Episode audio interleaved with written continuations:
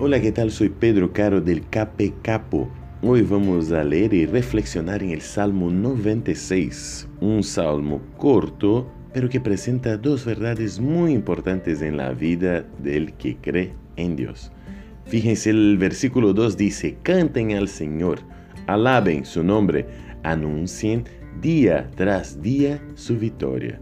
Y ahora ya nos damos cuenta de la primera verdad que nos muestra que anunciar la victoria de Dios es importante.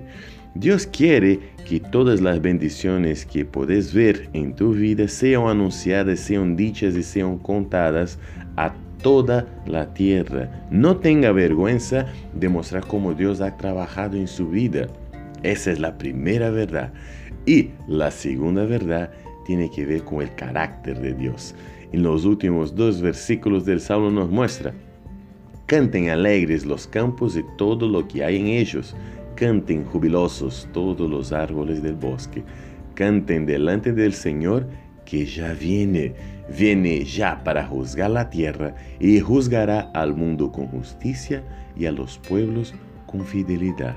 El Señor viene, dice la Biblia, para juzgar a todos y si nosotros estamos en el lado de Dios, no tenemos por qué tener miedo de ese juicio que se va a dar. ¿Sabe por qué? Porque dice que Él tiene dos características claves. Él es justo y es fiel. No te olvides de eso. Viví tu vida de manera a contar a todos los poderes de Dios que se manifiestan en su vida y cómo Él viene para juzgar a nosotros siempre con justicia y fidelidad.